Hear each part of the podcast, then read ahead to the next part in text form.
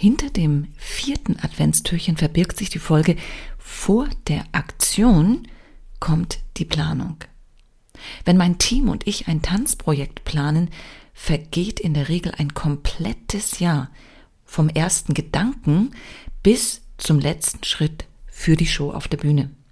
Je nach Projektgröße können Planungszeiten natürlich variieren, aber ohne Planung bauen sich auch bei kleineren Projekten Fehlerquellen oder Stolpersteine ein. Ja, und wie ist das dann bei persönlichen Veränderungsprozessen? Wie viel Planung darf sein, ist notwendig oder gar überflüssig? Darüber habe ich mir heute ein paar Gedanken gemacht.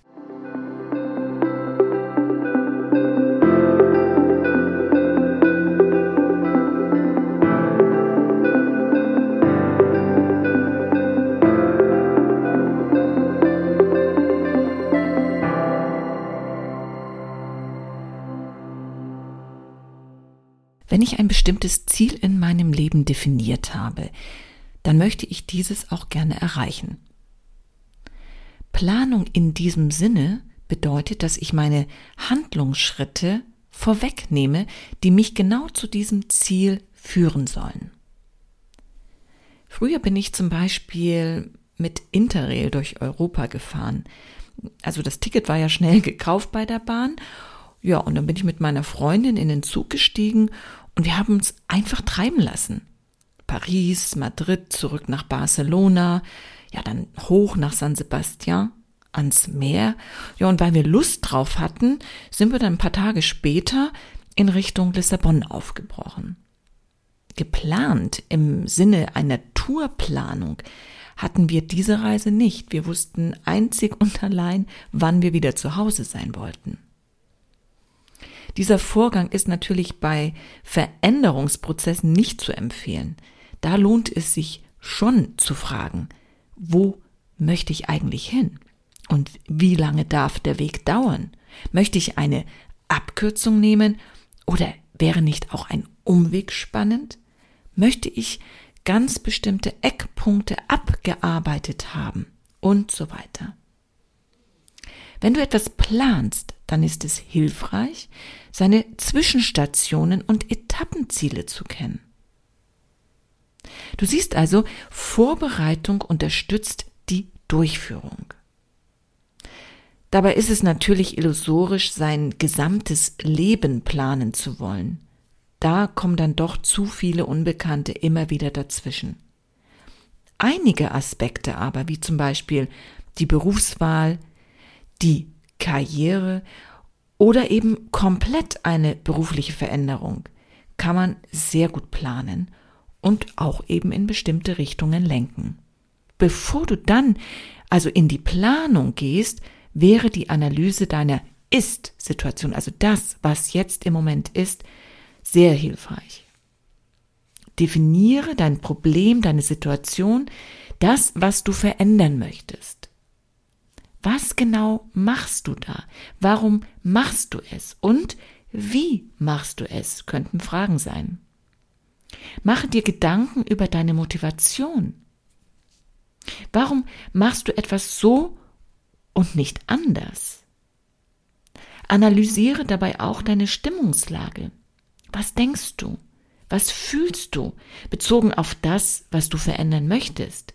Und was könnte stattdessen sein? Vielleicht gibt es aber auch Punkte, die du genauso belassen möchtest, wie sie sind. Was wären das dann für Punkte? Damit deine persönliche Vision zu keimen beginnen kann, musst du erstmal einen Samen setzen und der ist bekanntlich klein. Und damit dieser wachsen kann, braucht es die richtige Umgebung und natürlich Zeit. Es kann also Zeiten geben, wo du dich fühlst, als ob du auf der Stelle trittst. Wichtig ist, dass du nicht ins Grübeln kommst. Frag dich nicht ständig, warum geht es nicht voran? Oder bei anderen läuft alles super und bei mir?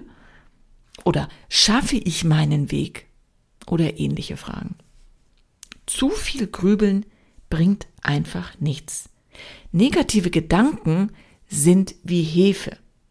Zugedeckt und an einem warmen Ort gehen sie auf. Diesen Spruch finde ich wirklich passend. Zu viel Grübeln lässt auch einen negativen Teufelskreis entstehen. Und zwar einen Teufelskreis aus negativen Gedanken. Und aus so einem Teufelskreis kommt man sehr schwierig wieder raus. Verliere also nicht zu viel deiner wertvollen Zeit, sondern fördere deinen Weg durch zielgerichtetes Denken. Setz dich regelmäßig hin, führe ein Ideentagebuch, schreibe auf, was dich bewegt. Reserviere dafür ein regelmäßig wiederkehrendes Zeitfenster. Wenn du dir ein Ziel setzt, wirst du merken, dass sich deine Wahrnehmung verändert. Du schärfst deine Gedanken für eine ganz bestimmte Sache. Und dein Gehirn sammelt all diese Vorgänge und speichert sie ab.